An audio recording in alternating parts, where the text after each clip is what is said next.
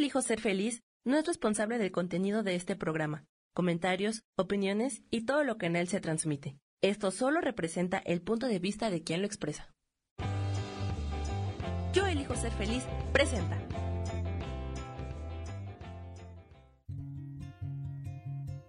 Volver a brillar, volver a sentir vitalidad. Bienvenido al programa.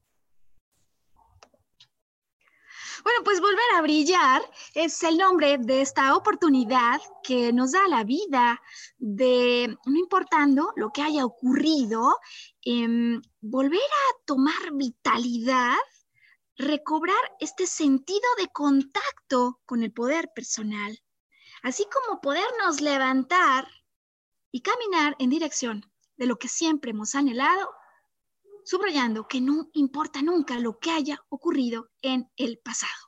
Es el nombre de esta oportunidad y también es el nombre de esta producción que cada semana lanzamos al aire a la que llamamos Volver a Brillar. Un programa que inició a través del radio, por internet y que ahora se amplía con los medios, las redes sociales, para que sea una videoproducción que ponemos a tu disposición siempre una nueva transmisión cada viernes y hoy es nuevamente viernes 6 de noviembre.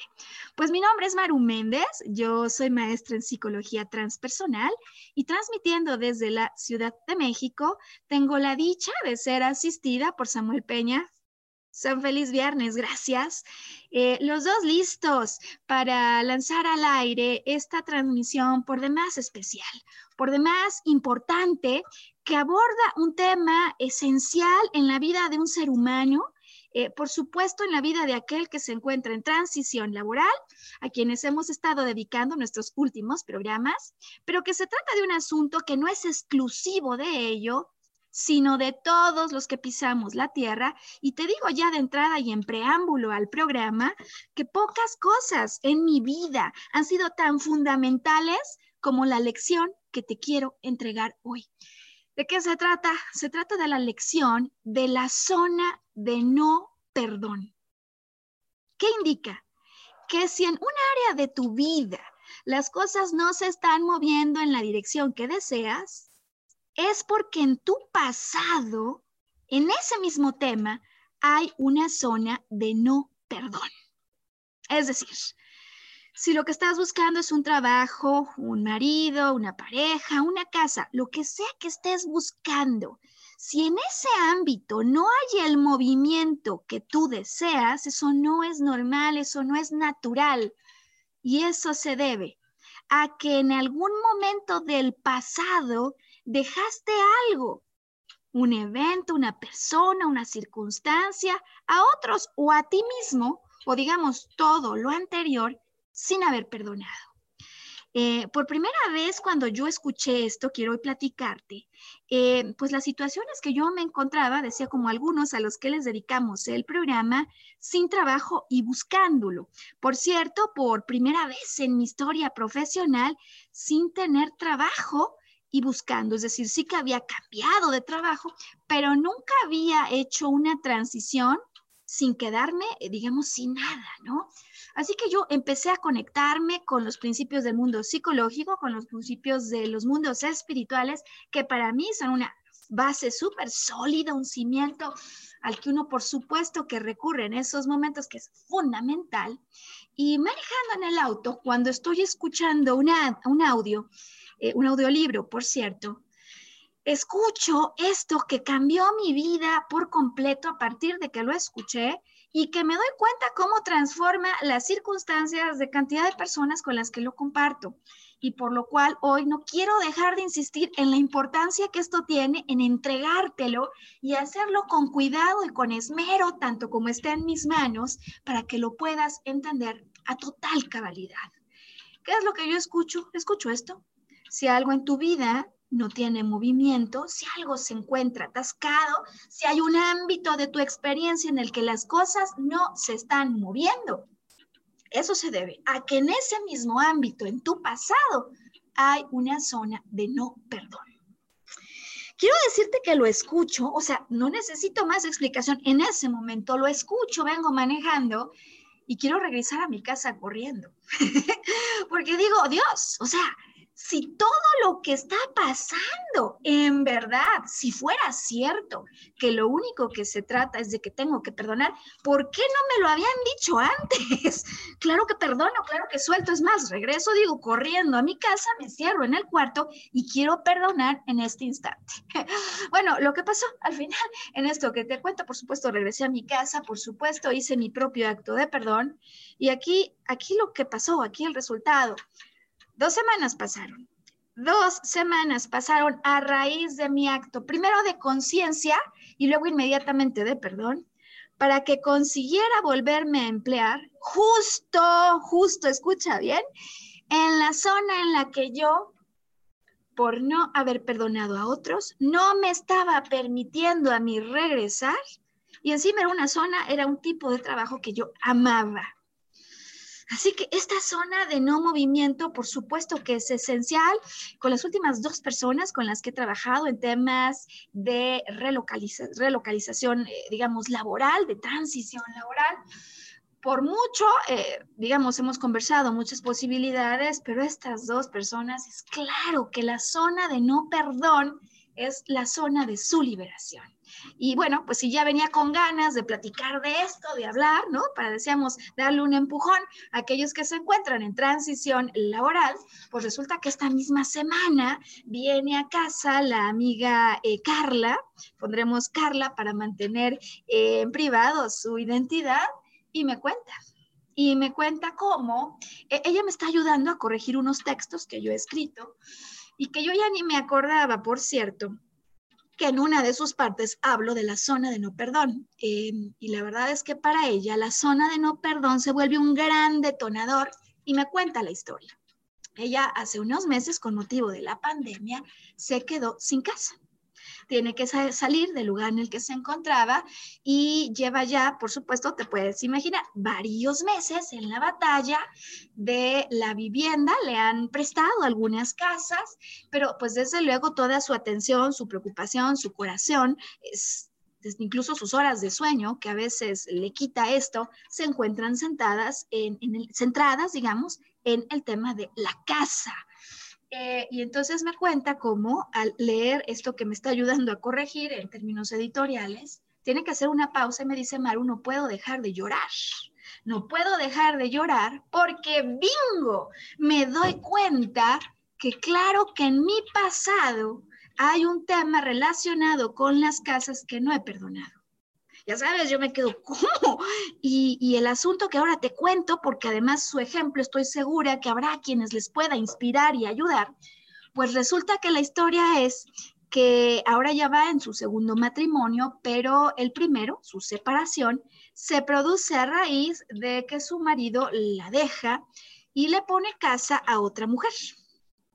Y le pone casa a otra mujer siendo ahora la situación que ella está batallando con un tema de casa porque no ha acabado de perdonar eso que ocurrió en el pasado lejano, es decir, no es la pandemia, no es la pandemia, es algo en su historia pasada que no ha acabado de perdonar la zona de no perdón, sin duda y por lo mismo un tema importantísimo y digo que es un tema que a todos nos toca un poco, del cual hemos aprendido seguro muchísimos a lo largo de nuestra historia y el que me gustaría hoy transmitirte cuando he organizado el material del que vamos a platicar en tres partes. En la primera me gustaría explicarte eh, en qué consiste esta definición de perdón que te quiero entregar hoy. ¿Para qué?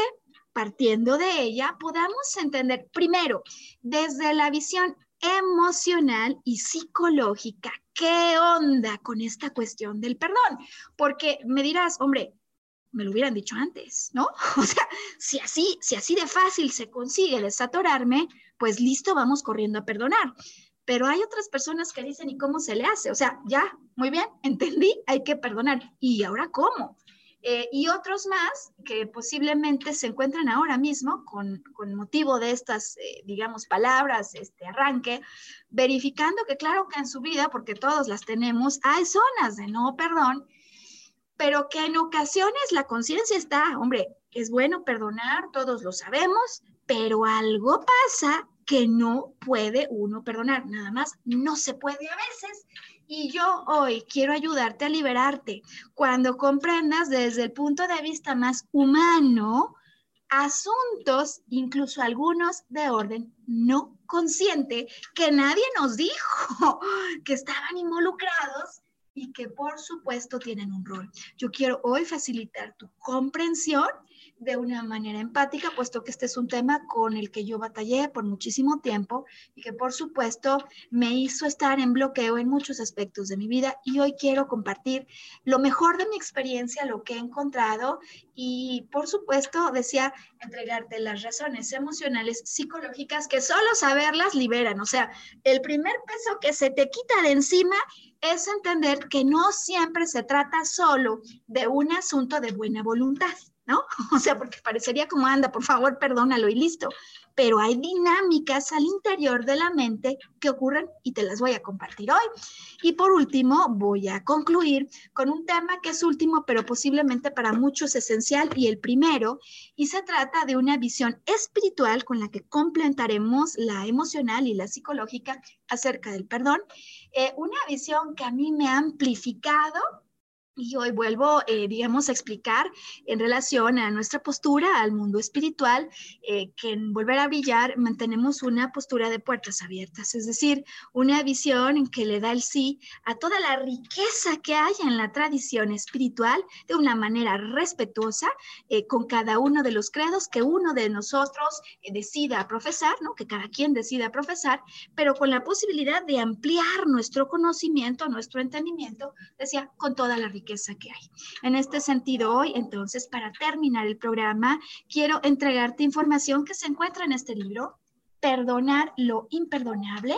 Eh, su autor, el maestro Master Charles Cannon, él es fundador de Synchronicity, una organización, una asociación que se encarga de difundir en el mundo el poder de la meditación. Eh, se trata de un ser de niveles espirituales súper elevados y él vive un gran drama un gran drama, eh, desde luego de proporciones mayúsculas, por cierto, retratado en una película muy reciente que eh, se genera en el 2018. La película se llama Hotel Mumbai y eh, narra eh, la tragedia que ocurre cuando un grupo de terroristas decide eh, pues abrir un ataque siendo un hotel en particular uno de sus centros de, de enfoque, ¿no? El maestro Charles Cannon está allí con 24 compañeros y en la parte final te voy a contar esto, porque su anécdota eh, le sirve no solo como un asunto de un reto personal para vivir las convicciones profundas que por tanto tiempo predica, ¿no? Así le toca vivir aquello de lo que él tanto habla, eh, sino que además le hace convertir esta tragedia en una historia de inspiración y fortaleza para muchísimas personas en el mundo. A mí me parece que detrás de este libro hay enormes, eh, digamos, lecciones y palabras llenas de amor, como esas que necesitamos cuando estamos batallando con el asunto del el no perdón y cuando incluso antes ni nos hemos dado cuenta, pero estamos batallando porque sufrimos, porque hay algo en nuestra vida que no se mueve. Y aquí el asunto con el que vamos a concluir hoy la primera parte del programa, y es que cuando uno está buscando casa, como mi amiga Carla, cuando uno quiere marido, como le ha pasado a otras personas que están cerca de mí, cuando estás buscando un trabajo, como pasa con todas las personas a las que ahora estoy asesorando. Lo último que se te ocurre es inscribirte a un curso de perdón. Estarás de acuerdo, ¿no? Es decir, pues yo quiero marido, voy a ir a los cursos en los que me hablen del amor, voy a leer libros acerca del amor. Cuando quiero una casa, voy a acercarme a personas que sepan del mundo inmobiliario. Es decir, parecería como un elemento que para nada pasa por nuestra mente, el último recurso, y digo que es el primero para muchos. Así que entonces, siendo esta hora ya, vamos a marcar la pausa comercial para los formatos de programa que lo requieren. Y en cuanto a este momento comercial haya terminado, vamos adelante para comenzar ya con esta definición de perdón que te quiero presentar, así como cinco causas, empezamos hoy con cinco causas por las que no podemos perdonar, por las que no resulta tan fácil y algunas recomendaciones súper simples para que puedas empezar a liberar. Hoy volver a brillar cuando es viernes 5 de noviembre del 2020. Ya volvemos.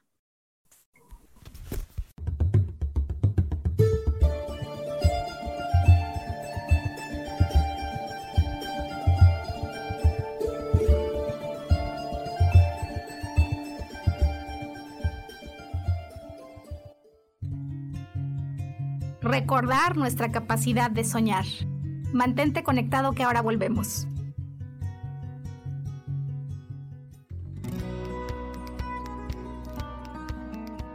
A veces es necesario tener una guía o un consejo sabio. Y qué mejor que sean los animales de poder a través de una sesión que se llama Tonal. Soy Soja. Hagamos una cita cuando tú gustes búscame en mi página que se llama Angelicosidades. No lo olvides.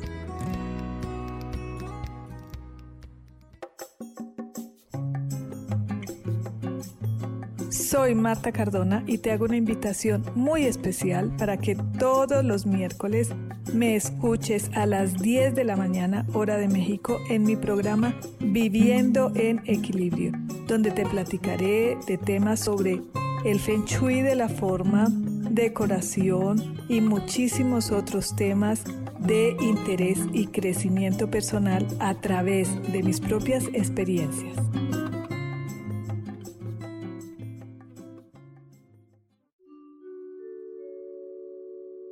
Hola, soy Gracie. Te invito a mi programa Despertando la Magia de Vivir, todos los lunes a las 12 del mediodía un espacio especial donde encontraremos juntos las maravillas de la vida manifestada y más importante aún, descubriremos esa magia de Dios que está dentro de nosotros. Te espero.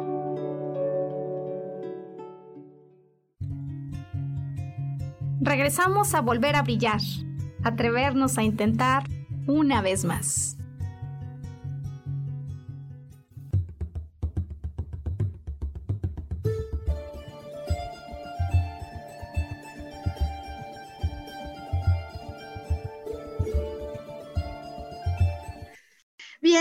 Pues estamos listos para lanzar la segunda parte importantísima de este programa que nos emociona tanto porque entrega información eh, que considero por experiencia personal que puede ser fundamental para producir el cambio y el movimiento que muchas personas están anhelando.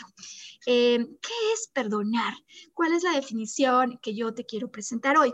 Mira, a mí me gustaría que hoy comencemos por hablar de perdón como la posibilidad de dejar el pasado atrás y en paz. Está muy fácil, incluso yo creo que es algo que es eh, sencillo de recordar, dejar el pasado atrás y en paz.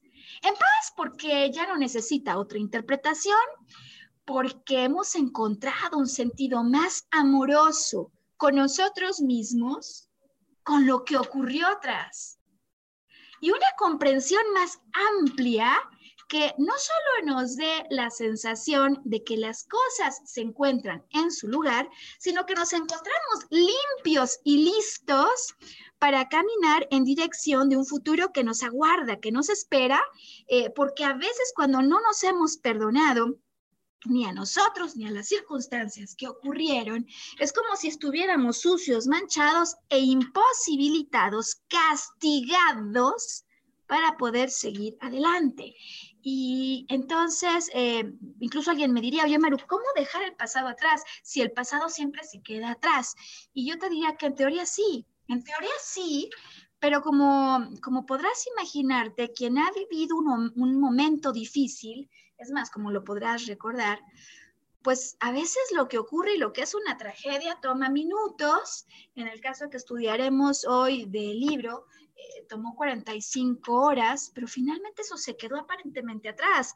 Y sin embargo, el impacto de todo lo que ocurre en el orden emocional y psicológico perdura, de tal suerte que uno a veces siente esta imperiosa necesidad de regresar atrás.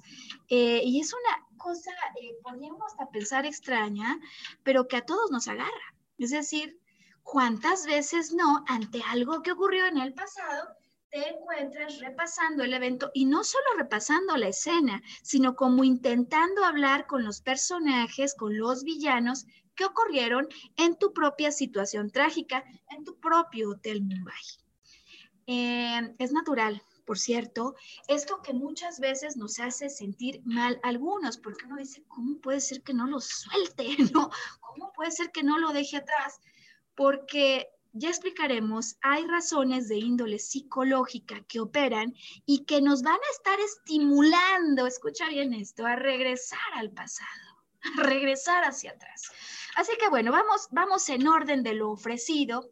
Eh, decíamos entonces que perdonar hoy lo queremos presentar como la posibilidad de dejar el pasado atrás, o sea, verdaderamente atrás y en paz porque cuando se te agotan las ganas de revisar lo que ocurrió, el saldo de los daños, cuando se te agota la necesidad de ajustar cuentas con alguien que te debe algo, cuando tienes la capacidad de volver a dejar en cero esos estallidos de energía que a veces nos roban tanto cuando suspendes toda necesidad de aclaración entonces es que has perdonado porque te sientes armónico, porque te sientes en bienestar emocional, ese que sentimos cuando todo deseo regresa a su lugar.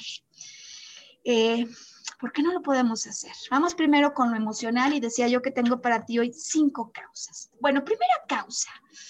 Eh, esta fíjate que yo la aprendí cuando escuché a una religiosa eh, hablar del perdón y en esa plática iniciar diciendo que perdonar es una decisión inteligente. Eh, esto ocurrió en las tierras de Medjugorje ya hace varios años, cuando en medio de una de las crisis más grandes, profesionales, laborales que yo haya vivido, pues tuve la oportunidad de hacer una transición, conseguí trabajo y antes de volver a trabajar, me fui corriendo a esta suerte como de encuentro conmigo misma y en las tierras de Medjugorje, eh, pues muchos estímulos positivos ocurrieron. El primero, desde luego, la charla de esta religiosa, quien explicaba la primera causa que yo hoy te quiero entregar por la que no podemos perdonar. Y ella decía que cuando no podemos perdonar es porque al recordar, al volver a recordar, nos vuelve a lastimar. ¿Y qué razón tenía esta hermana? Es decir, Primer asunto, emocionalmente hablando, si tú no puedes perdonar algo, en lugar de seguir batallando con tu pensamiento, deberíamos verificar qué es lo que todavía te está lastimando. Y tengo entonces para ti una siguiente alternativa.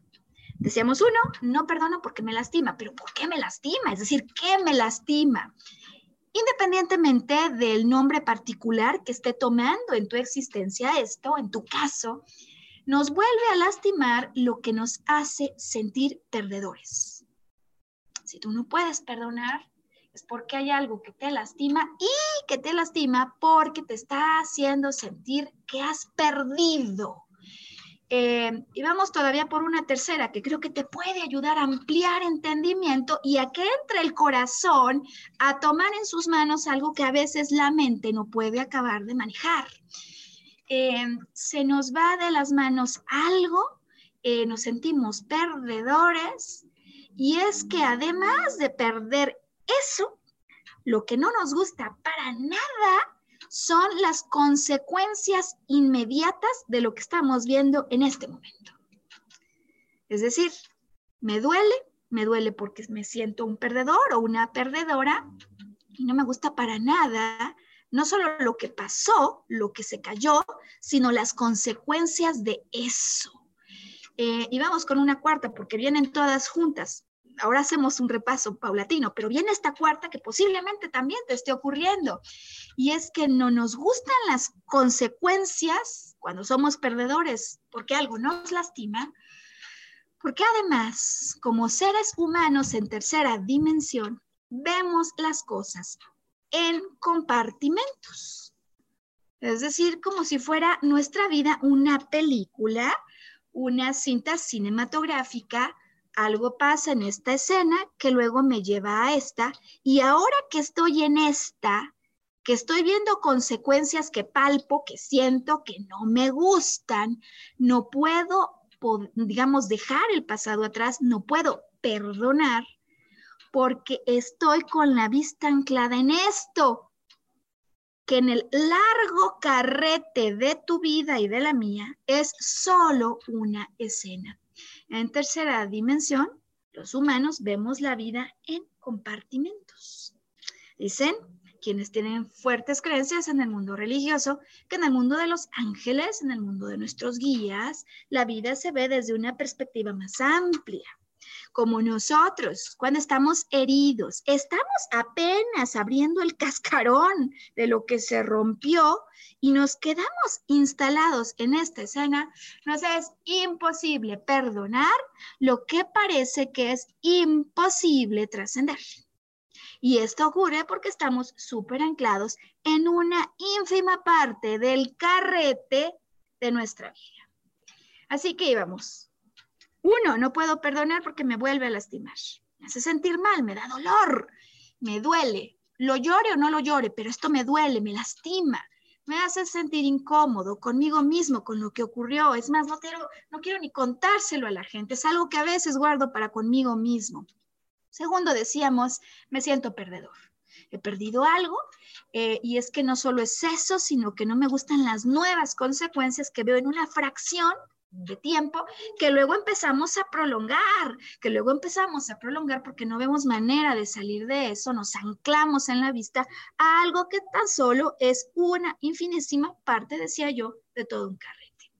Y, y además es que como vemos en compartimentos, eh, hay una quinta y es que no nos gusta sentirnos perdedores porque aun cuando no lo declaremos, aun cuando sigamos insistiendo en que esto ocurrió porque el otro nos jugó chueco, porque de alguna manera hubo un ataque terrorista en el mundo en el que nos desenvolvíamos, sí que sabemos, en el fondo, que pudimos haber manejado las cosas de una manera distinta y con esta idea vamos caminando, tropezándonos y sintiéndonos todavía más mal claro que podemos manejar las cosas distintas a raíz de la experiencia que nos da algo que vivimos.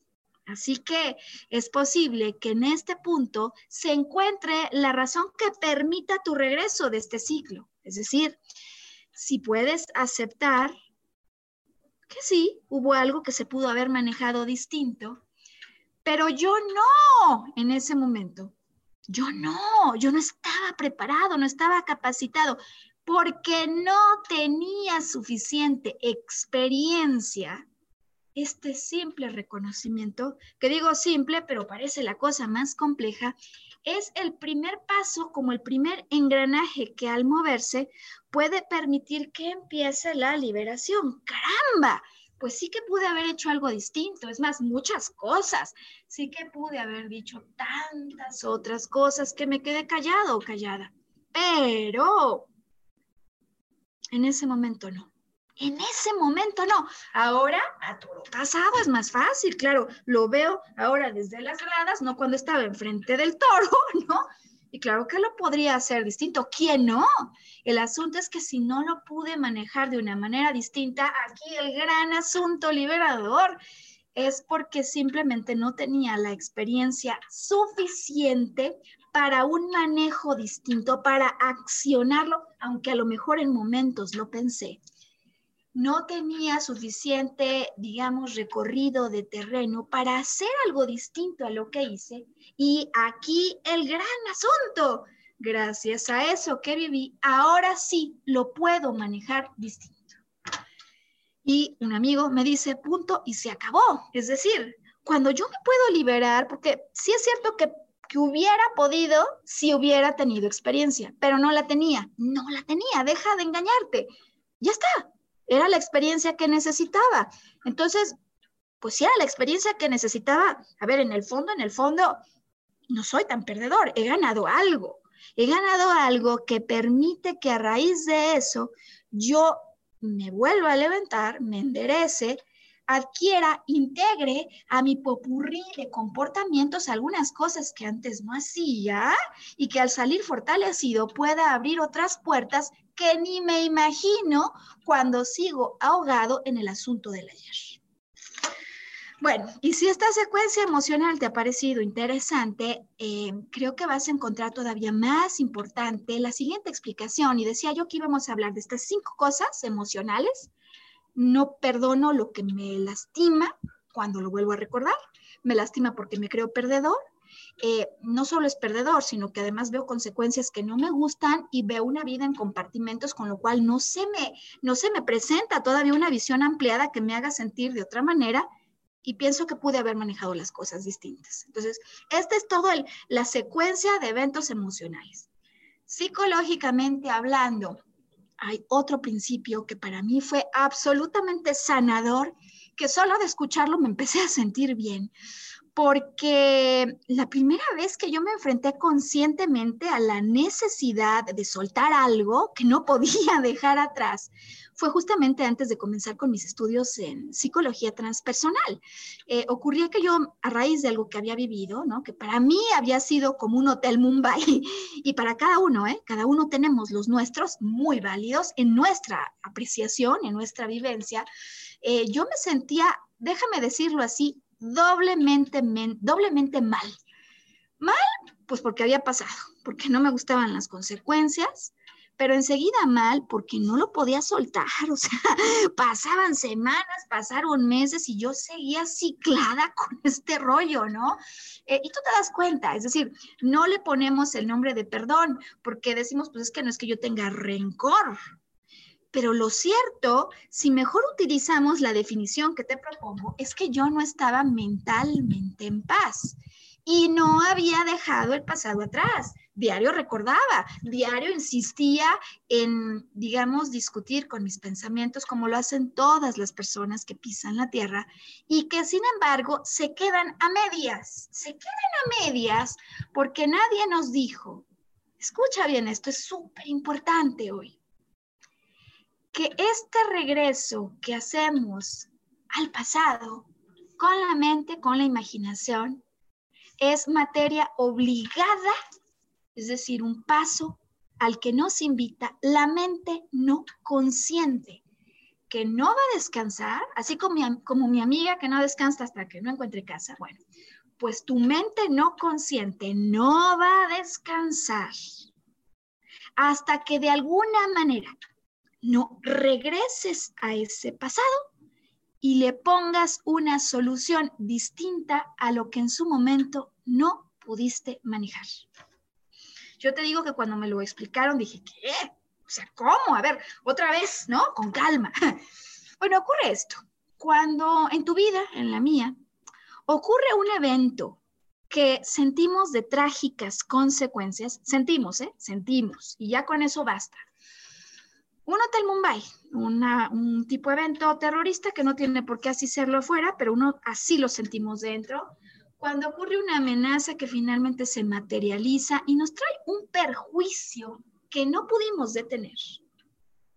Estamos en el famoso territorio del trauma, trauma le llaman en psicología esto, que va a implicar un incesante movimiento de tu mente no consciente hasta que pueda de alguna manera resolver aquello. Es decir, es como si fundieran los fusibles de alguna manera y pues inconscientemente va a estar la necesidad. Yo la sentía, te digo, yo a momentos decía, es que siento como si mi cuerpo me estuviera pidiendo hacer algo.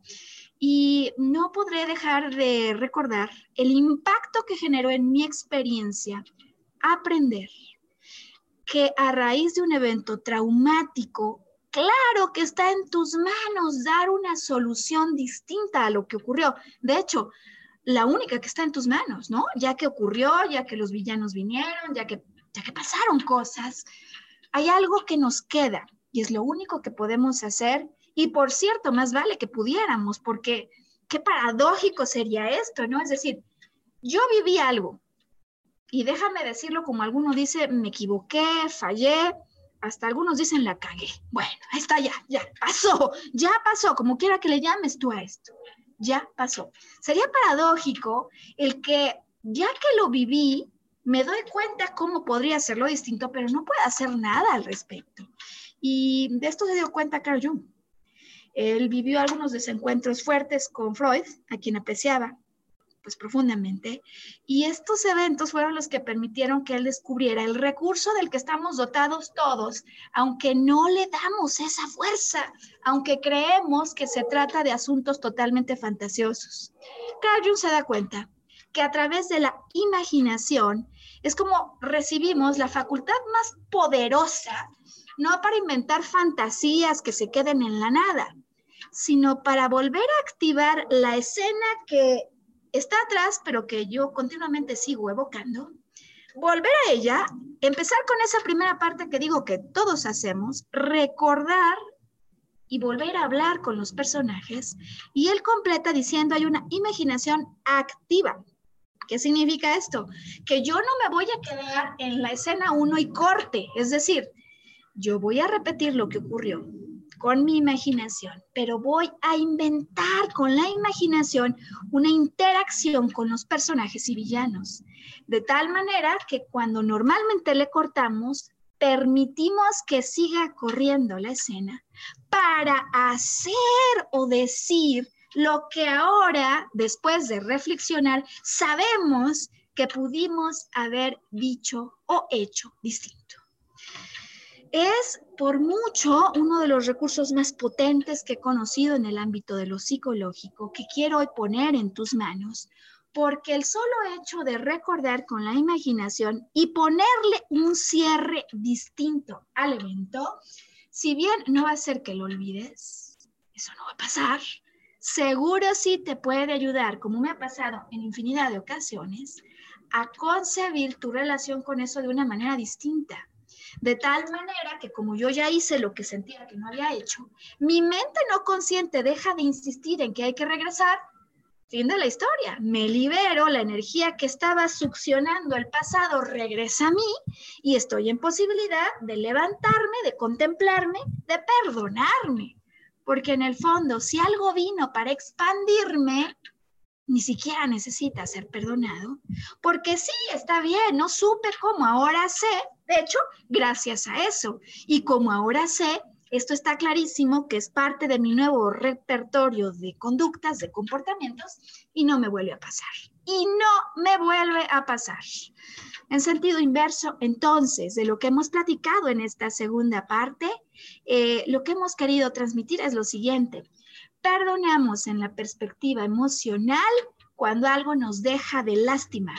Si estás batallando, verifica el significado que le estás dando a lo que te lastima. Convéncete que nada tiene significado más que el que tú mismo o misma le asignas y opta en un sentido amoroso y expansivo por darle otra interpretación a las cosas. Si necesitas, regresa a la escena pero no la cortes. Atrévete a hacer algo distinto y Jung incluso te diría, si lo necesitas, involucra al cuerpo en el regreso. ¿De qué manera? Una vez que has comprendido lo que podrías haber hecho distinto, una vez que sueltas la cuerda y dices, ok, está bien, está, está bueno, igual, igual sí me equivoqué, ¿no? Ya está. Eh, cuando yo acepto que pude haber hecho algo distinto y estoy listo, regreso y puedo regresar con la imaginación o con el cuerpo, y Jung lo que recomendaba es, regresa y monta una representación teatral, ponte la ropa que ese día tenías. Vístete como aquel día, peínate como aquel día, trae las cosas que en ese día traías y vuelve a representar imaginando que están frente a ti las personas con las que se dio el evento final que te llevó a donde ahora te encuentras. Y en ese sentido, una vez que ocurra aquello que pasó, acciona, habla, di cosas distintas, involucra tu cuerpo en la representación para que puedas por fin dar el mensaje, la señal a tu mente que claro que eres capaz y que ya lo hiciste.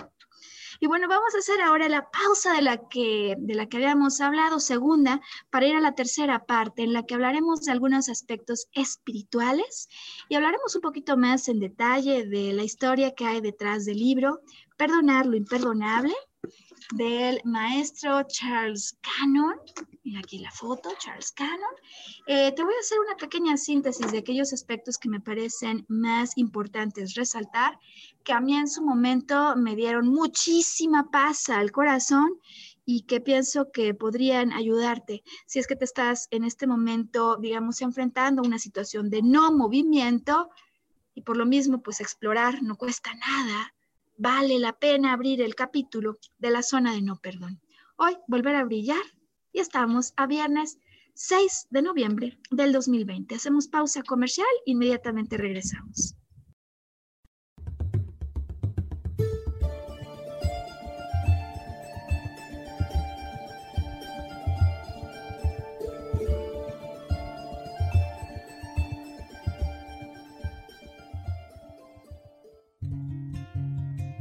Recordar nuestra capacidad de soñar.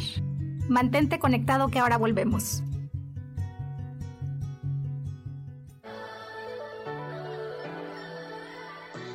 ¿Cómo sería vivir desde el corazón y sintiéndote apoyado en todo momento? ¿No sería maravilloso? Escucha espiritualidad día a día, donde descubriremos esto y también practicaremos esa energía que llamamos Dios. Puedes encontrarme en los canales de Yo elijo ser feliz.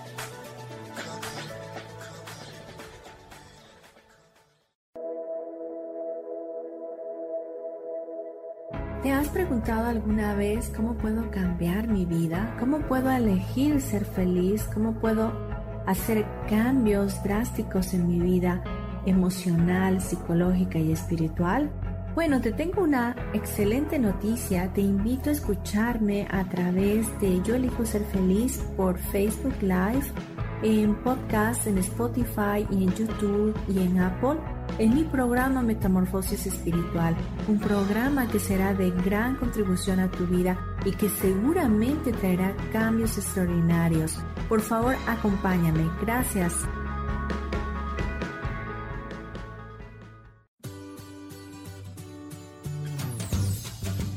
¿Y por qué hoy no? ¿Y por qué hoy no decides ser una persona diferente? ¿Y por qué hoy no te decides hacer ejercicio? ¿Y por qué hoy no le llamas? ¿Estás de acuerdo que es difícil a veces tomar decisiones? ¿Que no sabes qué camino tomar? Pues aquí en mi ¿Por qué hoy no? vas a poder tomar decisiones a través de las cartas del tarot. Sígueme en mi podcast y ¿Por qué hoy no? En Yo elijo ser feliz. Nos vemos todos los miércoles a las 12 de la tarde.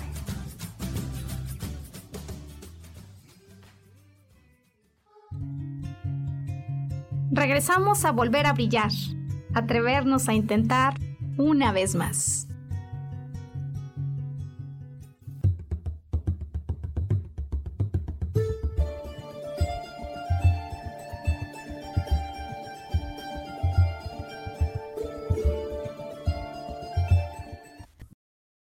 Bueno, pues hoy, que es viernes 6 de noviembre del 2020 y que estamos listos para la tercera parte de este programa en el que estamos haciendo toda una explicación detallada de los asuntos del perdón que podrían ser la piedra angular, la verdadera causa por la que no consigues chamba, por la que necesitas una casa y todavía no llega, por la que quisieras marido y no lo encuentras o por la que, no importa el nombre de tus anhelos, algo parece impedirte el acceso a ellos. Y como hemos explicado hoy, eh, el principio dice que si algo en tu vida no tiene movimiento, Esto no es natural, no es normal y es altamente probable, si no seguro, que se deba a una zona de no perdón en tu pasado.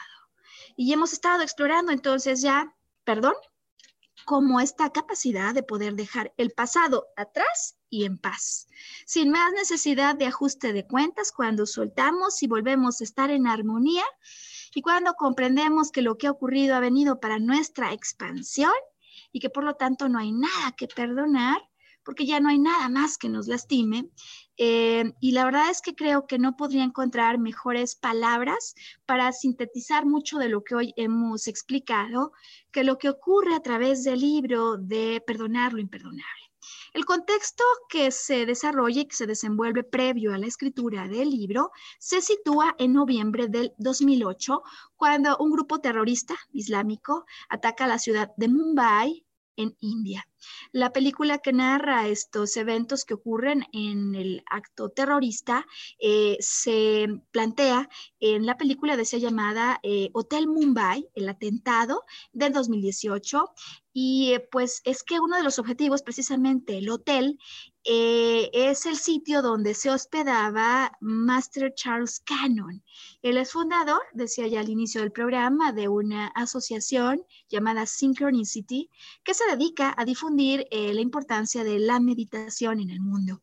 Eh, Charles no estaba solo, tenía con él a 24 de sus colaboradores y bueno, sin duda India no es un foco súper importante, una zona donde hay pues muchas prácticas diversas de personas que se dedican a la meditación. Y estando en eso, cuando ellos están en eso, ocurre el acto terrorista con el que, por cierto, hieren, además de muchísimas personas, en particular a cuatro de los miembros de este grupo y de los 24 asesinan a dos. Asesinan a dos, ¿no? Eh, por supuesto, pues es un, evento trágico de consecuencias eh, pues muy lamentables. Y cuando finalmente los rehenes son liberados por la policía, eh, por supuesto te puedes imaginar la cantidad de medios que se acercan a quienes han vivido el acto terrorista. Y pues impacta por mucho a muchas personas la forma, la gallardía con la que Charles y su grupo eh, se presentan en los medios y muestran una actitud, déjame decirlo, insólita, ¿no? Para quien acaba de vivir lo que ellos experimentaron, donde lejos de condenar a sus agresores, públicamente expresan su perdón hacia ellos. Y bueno, pues lo que ocurre es que hay muchas personas que al escuchar sus palabras eh, se quedan conmovidos por su testimonial eh, y le empiezan a pedir a Charles Cannon que les explique un poco más. O sea, si él y su grupo fueron capaces de perdonar de esta manera un evento de esas características, de ese nivel, pues todos queremos aprender de ellos. O sea, ¿cómo le hicieron?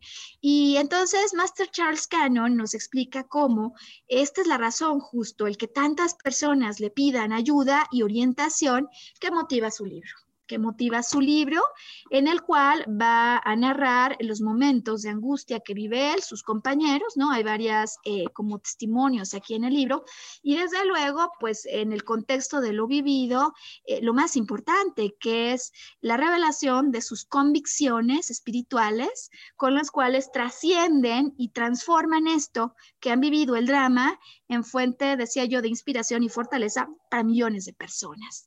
Eh, ¿Qué hay en la esencia del libro que, valga la pena resaltar a la luz de todo lo que hoy hemos estado platicando? Bueno, primero que nada, eh, Charles Cannon insiste en su libro en explicar que la clave para perdonar lo que nosotros a veces rotulamos como imperdonable, o por lo pronto así sentimos, eh, no está en lo que hicimos, por cierto, donde tantas veces nos quedamos atascados, sino en lo que somos. Y él lo que dice es que tú eres, yo soy, quien escojo ser en un momento determinado qué rol quiero jugar a raíz de lo que ocurrió. Es decir, tú y yo podemos elegir ser víctima e instalarnos permanentemente en el drama de lo que ocurrió y hacer de ese pasado que está atrás una vida permanente, presente y futura. Hay otros que no, hay otros que no son víctimas, sino que se vuelven guerreros.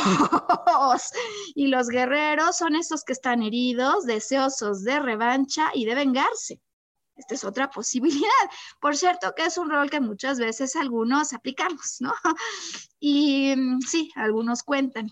Y hay otro tercer rol, que es el de la persona que tiene la capacidad de perdonar, que expresa amor frente a la vibración del odio.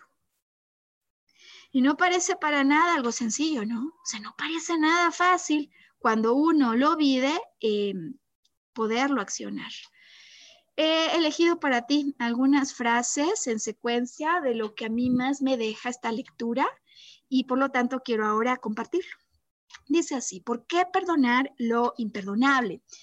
Pues porque por lo pronto así se siente, decía yo, ¿no? Bueno, primero, porque en la visión espiritual de Master Charles Cannon no hay nada que perdonar. O sea, eso que tú dices que es imperdonable es como una idea, como una cortina, pero que en el fondo, como, como la historia del mago de Oz, que luego de la cortina no había mago, pues igual acá, cuando dices que no lo puedes perdonar, cuando, cuando ves con la perspectiva espiritual que él contempla las cosas, él dice, no hay nada que perdonar.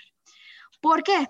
Porque todo lo que ocurrió, segunda cosa que nos dice el relevante, fue solamente, voy a repetir, fue solamente una experiencia cuyo tiempo arribó. Primero dice, no hay nada que perdonar. Segundo, todo lo que hay detrás de la cortina de lo que rotulamos como imperdonable, de lo que creemos que no podemos superar, es simplemente una experiencia. Claro, no se siente agradable, pero esta experiencia tenía un momento en tu agenda y su tiempo arribó. Y más importante que esto, creo yo, ¿no? Es decir, una experiencia no se siente padre para nada, pero él dice, finalmente no hay que perdonar nada, porque finalmente tú eres, yo soy el que puedo decidir quién quiero ser y cómo quiero responder. No hay nada que perdonar. Todo lo que ocurrió fue una experiencia, no se sintió padre para nada, pero él dice en esta visión ampliada que todo lo que ocurre es una experiencia cuyo tiempo arriba para que elijas ser el que puedes ser, para que elijas cómo quieres responder. Y lo más importante me parece que a mí me aclara muchísimas cosas. ¿Cómo quiero responder para que esto nunca, nunca más vuelva a regresar a mí? Está, está impactante, me parece, está fuerte y requiere asimilación. Así que voy contigo de nuevo. Él dice que no hay nada que perdonar, punto número uno, porque todo lo que ocurre es solo una experiencia cuyo tiempo ha llegado y porque tú y yo somos el que podemos decidir quién queremos ser y cómo queremos responder. ¿Cómo queremos responder? Y aquí es donde entonces todo el drama, toda la tragedia, todo lo que pasó cobra mayor sentido, significado, libera. Si es que yo nunca más quiero que esto se repita. De tal suerte que no es que perdone porque otros sobrereaccionaron, sino que más bien al perdonar me libero porque yo no quiero volver a sobrereaccionar ante ellos. Y no es que perdone porque otros no me puedan insultar, por supuesto que lo podrían seguir haciendo, sino porque yo no quiero volver a insultar. De la misma manera, no es que perdone porque otros no me puedan volver a lastimar. Claro que lo podrían hacer si ellos quisieran y si yo lo permitiera. sino que además yo no quiero seguirlos lastimando. Yo no quiero volver a traicionar a otros, porque cuando yo no traiciono, cuando yo no condeno, cuando yo no insulto, cuando yo no sobrereacciono, es justo cuando me libero, porque al no hacerlo, esto que ya no hago no volverá a ocurrir de la manera en la que esto ha sucedido ahora. Qué importante, qué liberadora lección y cuánto tiempo quizás requiera para su asimilación y su reflexión. O sea, lo viví, no me gustó, pero a raíz que esto pasó, yo puedo elegir ser uno distinto y comportarme de tal manera que nunca más algo como lo que ocurrió me vuelva a pasar. Eh, y esto no sabes cómo me recuerda las palabras de el maestro de psicoterapia más importante que tuve al arranque de, de, esta vida en el mundo de las humanidades, quien me contaba cómo él por mucho tiempo había insistido en cambiar al mundo. Y él me dijo, yo insistí en cambiar al mundo, hasta que me di cuenta que al que se trataba de cambiar no era el mundo, sino que era mí, y que el mundo más bien era y es mi escenario de cambio. Y bueno, pues eh, para culminar entonces con el programa, tengo para ti dos asuntos que si acaso con todo lo que entregamos no ha sido suficiente, puedan también ayudar a desatorar, como en algún momento a mí me han ayudado.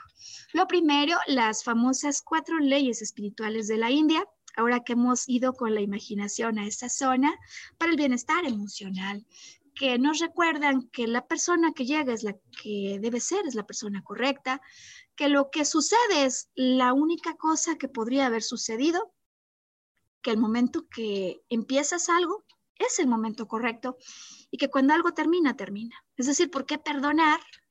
Porque no hay nada que perdonar quien llega es quien tenía que estar. Lo que sucedió es lo único que podía pasar y hoy lo ampliaríamos diciendo, porque para la conciencia de vida que yo tenía en ese momento, no podría haber hecho algo distinto, aunque igual lo sentía, aunque tenía las ganas y yo mismo me convencía de que no, no tenía la suficiente experiencia, el contexto de vida para animarme a actuar.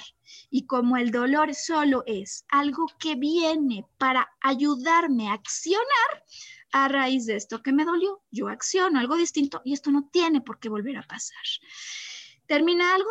No hay más que hacer terminó, es decir, la película se terminó y yo puedo descansar con la mente y sé que el momento que ahora empiece mi vida es justo el momento que tenía que empezar, así que qué más da si me tardé tres años, 50, 20 o un mes en dejar el pasado atrás, lo importante es que ahora lo he podido trascender.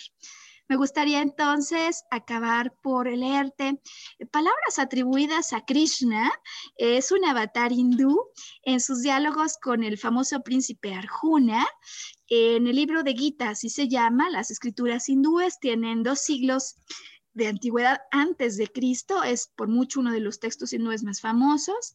Y la verdad es que muchas pocas veces, eh, digamos, tenemos contacto con esto, pero a mí me parecía que si se trataba de finalizar con algún texto inspiracional, este tiene muchísimo que entregar. Dice así. Eh, vamos a ver dónde lo tengo. Aquí está. Si quieres ver a los héroes, si quieres ver a los héroes, estos que regresamos y vemos el pasado atrás y creemos que los héroes fueron otros y no nosotros, bueno, pues si quieres ver a los héroes, mira a los que pueden amar en regreso al odio.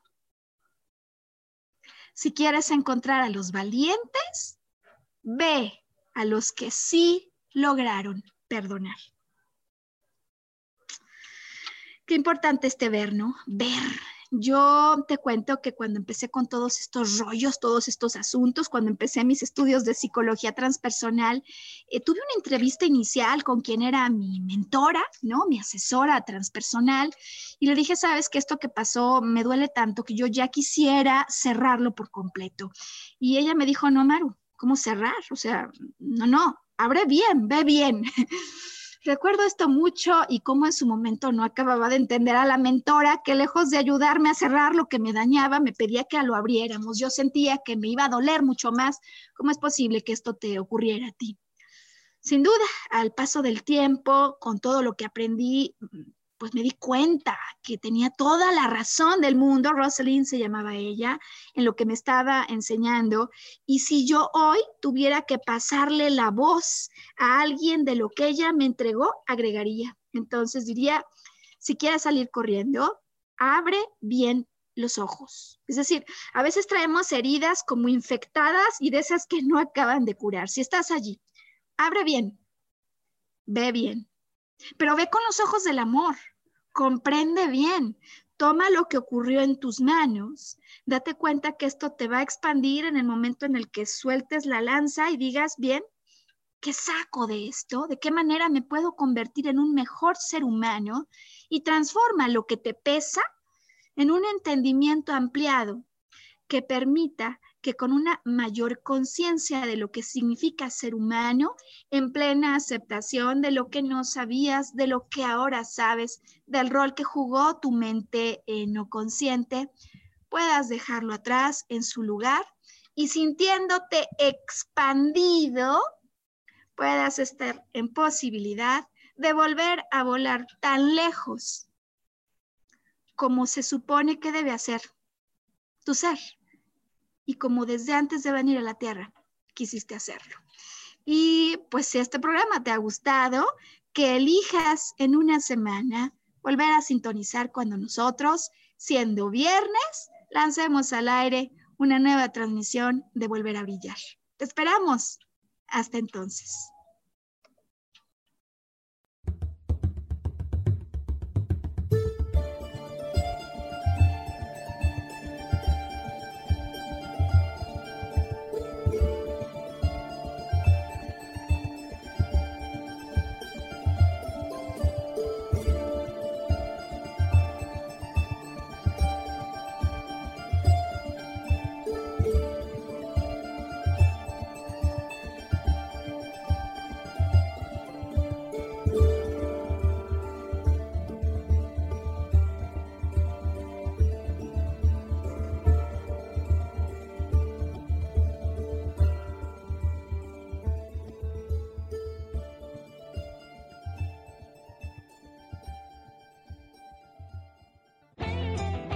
Ser feliz presentó. Volver a brillar. Recuperar la sensación de tu poder personal. Nos vemos en la siguiente transmisión de este programa. Esta fue una producción de Yo elijo ser feliz. Derechos reservados.